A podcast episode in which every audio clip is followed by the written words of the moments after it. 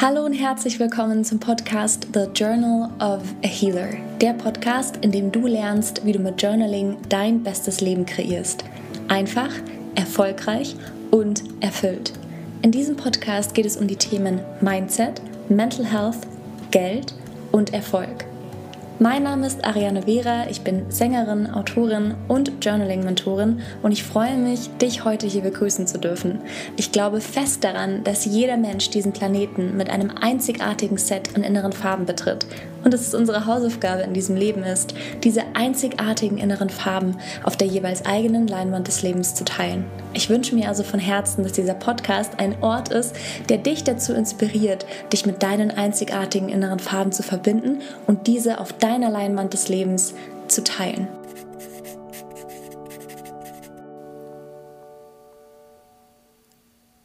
In dieser Folge werde ich dir aus meinem Buch Herz, Worte, Sein vorlesen. Geschichten über das Leben, die Liebe und die Sehnsucht nach Sein. Und ich wünsche mir von Herzen, dass es ein ruhiger Moment für dich wird, ein Moment voller Inspiration und Kreativität. So oft passiert es mir, dass ich irgendwie so durch den Alltag hetze und gar nicht wirklich darauf achte, so kleine Dinge zu machen, die mir so viel Ruhe und so viel Frieden geben. Und irgendwie mache ich es dann doch nicht, weil ich denke, ach nee, aber es gibt ja noch irgendwas zu tun. Und das hier soll eine kleine Motivation sein, einfach quasi ein kleines ähm, Hörbuch oder ein kleiner Ausschnitt eben aus dem Buch. Und ich glaube, ich werde immer mal wieder solche Folgen hochladen, einfach, ja, dass du einen Moment hast, ähm, einfach nur für dich, einfach nur zum Zuhören, einfach nur zum Gedankenschweifen lassen. Und ich wünsche mir sehr, dass, ja, dass dir diese Folge gefällt und du es genießt. Manchmal finden wir die Freiheit dort, wo wir sie am wenigsten vermuten. Wir finden die Freiheit in den Entscheidungen, die uns vermeintlich wenig Freude bereiten. Dann, wenn wir alles loslassen, sogar die Macht darüber, Entscheidungen zu treffen, dann bemerken wir, dass es drei Dinge gibt, die uns niemals genommen werden. Herz, Worte, Sein. Man sagt, wenn man dem Leben eine Frage stellt, liefert es eine Antwort. Also fragte ich das Leben, wie ich mexikanische Millionärin sein könnte. Und dann geschahen viele Dinge. Zuerst fand ich einen vierwöchigen Kurs einer Millionärin, welcher ausführliche Antworten darauf liefern würde, wie sich das eigene Einkommen mindestens verdoppeln ließe. Ich buchte den Kurs. Tauchen Möglichkeiten plötzlich und unvorhergesehen im eigenen Leben auf, nennen einige Menschen das einen Zufall. Ich aber nenne es eine Art des Lebens mit uns zu kommunizieren. Es ist gewiss kein Zufall. Der Sinn eines Zufalls ist schließlich, dass gut gelegene Dinge uns auf kluge Weise zufallen. In diesem Kurs lernte ich also, was die Grundlage des eigenen Erfolgs war. Vertrauen. Vertrauen in das eigene Können, die eigenen Stärken und Ziele. Daraufhin machten sich große Fragen in mir breit. Vertraue ich mir? fragte ich mich. Vertraue ich dem Leben? Vertraue ich dem Leben so sehr, dass ich ausnahmslos alles akzeptiere, was mir zufällt? Etwas in mir gab mir zu verstehen, dass die Antwort ein klares Nein war. Ich beschloss also, das zu ändern und zu beginnen zu vertrauen. Ich würde es ausprobieren. Jeden Tag hörte ich mir die Inhalte des Kurses an. Ich bemerkte, dass es mir gut tat, eine Stimme im Ohr zu haben, die mich nicht ständig mit Zweifeln füllte. Diese Stimme war eine der Ermutigung, der Geduld, des Zuspruchs. Sie sprach von einer Version der Selbstständigkeit und des Erfolgs, die eigene Wünsche in den Vordergrund stellte. Es ging weniger um bereits gegangene Wege, sondern darum, den wirklich eigenen Weg zu erkunden. Es war eine Stimme, die sagte, du kannst erfolgreich sein und dich selbst verwirklichen. Deine Familie kann dir dabei das Wichtigste sein. Sonst hörte man immer, man müsste sich zwischen dem einen oder dem anderen entscheiden. Doch vielleicht war das tatsächlich nicht notwendig. Familie. Das war es. Ich vermisse meine Familie, dachte ich. Drei Jahre war es her, dass ich meinen Papa umarmt hatte. Ein Jahr, dass ich meine Mama gesehen hatte. Meine Geschwister vermisste ich so sehr, dass mir Tränen in die Augen stießen, wenn ich nur daran dachte, sie zu umarmen. Also ging ich zur Ausgangsfrage zurück und änderte sie etwas ab. Ich fragte das Leben, wie ich mexikanische Millionärin sein könnte und dabei immer meine Familie sehen könnte. Das fragte ich das Leben. Und dann, ja dann geschahen wirklich viele Dinge. Und das sehr schnell. An drei Tagen gingen drei Menschen, zwei davon für immer. Am Morgen des dritten Tages ging der Mensch, der mir mit am meisten bedeutete, ließ mich hängen, als sei ich ein Gewicht an einem Pendel, schnitt den Faden ab und schaute zu, wie ich schreiend fiel und aufprallte. Innerhalb von drei Tagen hatte sich mein Leben auf den Kopf gestellt. Ich akzeptiere alles, was mir zufallen würde. Es war, als würde das Versprechen, das ich mir selbst gegeben hatte, auf die Probe gestellt.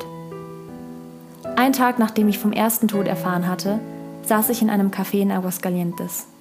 Ich hörte eine Mutter und einen Sohn Schwäbisch sprechen. Sie bemerkten mein Grinsen, das bis über beide Ohren reichte. Du sprichst auch Deutsch? fragten sie mich, und ich nickte erfreut. Wir stellten heraus, dass wir sogar aus derselben Region kamen, aus derselben Gegend, aus derselben Stadt. Ja, wahrhaftig, dass wir auf dieselbe Schule gegangen waren. Ein weiterer, gewaltiger Zufall. Sag mal, sagte der Sohn plötzlich, hast du auch vom Tod erfahren? Ein Schauer lief mir über den Rücken. Er spürte es ebenfalls. Es war schon ein wirklich großer Zufall, dass wir uns beide so nah nach der Nachricht über den Todesfall in einem Café auf der anderen Seite der Erdkugel begegneten. Es war, als wurde uns ein Gruß aus dem Jenseits geschickt. In eben dieser Sekunde wusste ich, dass Menschen überall präsent sein konnten, weit über die Definition von Zeit und Raum, wie wir sie kannten. An diesem Tag gab es nachmittags ein Erdbeben in Aguascalientes, der Stadt, in der es sonst nie bebte. Am zweiten Tag erhielt ich einen zweiten Anruf über einen weiteren Todesfall. Es war mir danach, direkt beim Tod anzurufen, wäre das möglich gewesen, um zu fragen, sag mal, ist dir langweilig? Dann erinnerte ich mich an mein Versprechen. Nett, dass du mich erneut auf die Probe stellst, dachte ich. Doch aufgeben werde ich nicht. Wir denken über den Tod, la muerte, oft als wütende Gestalt. Was Mexiko mir lehrte, war, dass der Tod genauso bunt sein konnte wie das Leben selbst, nur auf eine andere Art und Weise. Wer den Tod nicht kannte, kannte nicht das Leben. Begegneten wir dem Tod mit Wut, war es unmöglich, die Farben zu erkennen, weder des Todes noch des Lebens. Ich beschloss, nicht wütend zu sein. Eines Tages würde ich verstehen, warum die Dinge so ihren Lauf genommen hatten. Ich musste nicht lange warten. Nur einen Tag später verstand ich weshalb. An einem Mittwochmorgen wachte ich mit der Nachricht auf, dass ich zu einem Gewicht an einem Pendel geworden war, dessen Faden soeben abgeschnitten worden war. Ich stand auf, zog mich an den Schreibtisch, schaltete zitternd meinen Laptop an und tätigte einige Klicks, ohne lange zu zögern. Mein Herz bebte und ließ meinem Verstand kaum Raum, eine Entscheidung zu treffen. Der Weg vor dir ebnet sich meist mit einem Beben des Herzens, nicht mit der Logik, die der Verstand zu wissen versteht. Mit einem weiteren Blick in mein Postfach hatte ich eine große Entscheidung innerhalb weniger Minuten getroffen. Der Reiseplan samt Flugtickets waren in mein Leben eingetroffen. Ich würde meine Eltern wiedersehen. Immer schon hatte ich mich nach einem spontanen Leben gesehnt. Nur hatte ich nie gewusst, was es wirklich bedeuten würde. Jetzt wusste ich es. Es bedeutete, an einem Mittwochmorgen einen Rucksack zu packen, weil ich an einem Freitagmorgen die Tür hinter mir schließen würde, um zu verreisen. Zu meiner Familie. Einfach so. Vielleicht musste die Welt, die wir uns kreiert hatten, erst auseinanderfallen, bevor wir uns erlaubten, eine neue zu erschaffen. Eine, die auf Pfeilern gebaut sein würde, die wesentlich mehr aushalten würden, stabiler waren und uns erlaubten, höher zu bauen und größer zu denken.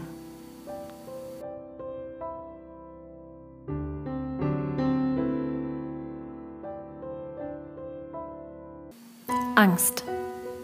Setzen wir uns große Ziele, setzt sich auch die Angst zu uns. Egal wie oft man es zuvor bereits gewagt hat, große Ziele zu setzen, die Angst kommt immer einher. So wie ein Schoßhund, der nicht allein gelassen werden will. Das heißt jedoch nicht, dass man umgehend Gassi gehen muss. Das heißt lediglich, dass man das Bellen hört. Doch man kann die Angst mitnehmen, sie neben sich setzen und ihr sagen, dass sie jetzt wirklich still zu sein hat. Damals hatte ich Angst davor gehabt, alleine zu leben. An dem Abend, an welchem ich das erste Mal alleine in einem eigens gemieteten Zimmer schlief, hatte ich beschlossen, Tacos vom Straßenstand zu Abend zu essen. Ich hatte eine merkwürdige Freiheit dabei verspürt, der ich so zuvor noch nicht begegnet war.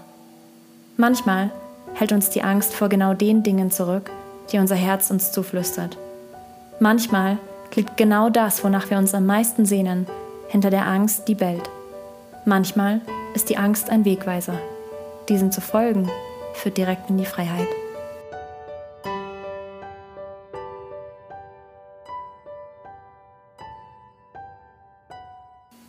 Abschied. Zwischen Kaffeesäcken, Latte Macchiato und Keksen mit Macadamia-Stücken verabschiedete ich mich am frühen Freitagmorgen von meinen Freunden und von Mexiko. Einen der Kekse wickelte ich zwischen Servietten und legte ihn in meine Umhängetasche. Ich bin bereit, sagte ich und wusste, dass ich das so meinte. Auf dem Weg zum Flughafen plauderten wir etwas über das Obst in Mexiko und die Dinge, die es in Deutschland nicht geben würde. Sowie frisch gepresste Säfte vom Straßenrand, Tacos oder die Schwärme hunderter Vögel, die abends stets zur gleichen Uhrzeit über die Dächer zogen. Als wir am Flughafen ankamen, holte ich zwei Rucksäcke vom Rücksitz. Noch nie zuvor hatte ich lediglich mit Handgepäck eine so lange Reise angetreten. Gewohntes abzulegen fühlte sich großartig an. Dabei gab es immer viele erste Male, nur waren wir uns dessen oft nicht bewusst oder fürchteten uns gar davor, etwas Neues auszuprobieren. Da die Reise über die USA gehen würde, wurde ich nach dem reibungslos ablaufenden Check-in direkt zum Schalter für Migrationsangelegenheiten geschickt. Was machen Sie beruflich? fragte mich der Beamte am Schalter. Ich bin selbstständig, antwortete ich. Er blickte mich an. Wissen Sie, das wollte ich auch schon immer. Erzählen Sie es mir, wie haben Sie es geschafft? Einen Augenblick lang dachte ich nach. Viele Nächte ohne Schlaf und viele Tage mit vielen Tränen, sagte ich schließlich. Und wenn ich mich das so sagen höre, dann würde ich es vermutlich nicht unbedingt empfehlen, fügte ich hinzu. Denn wer möchte das schon freiwillig aushalten? Nun, ich glaube, man muss einfach verrückt sein, um sich das anzutun.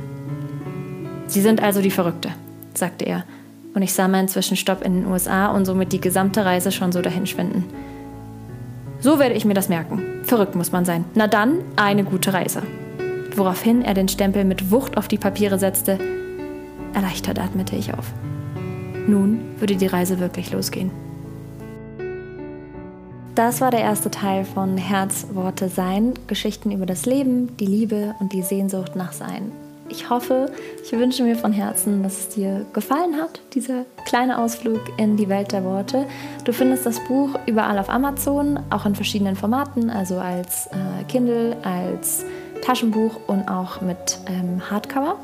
Und ja, ich werde auf jeden Fall sehr, sehr bald einen weiteren Teil des Buches aufnehmen und wünsche mir, wie gesagt, von Herzen, dass es ein Raum ist, in dem einfach nur Ideen, Gedanken, Inspirationen und Kreativität leben dürfen. So, wenn du weiter in den Podcast hören möchtest, dann klick am besten auf Abonnieren, dann bekommst du immer die neuesten Folgen angezeigt und Genau, wenn du journalen möchtest, dann schau einfach auf die Webseite. Es ist www.thejournalofahealer.com und da ähm, findest du dann immer die Updates zu den aktuellen Journaling-Workshops und den Kursen. Und ja, ich freue mich, dich da zu sehen. Ganz liebe Grüße.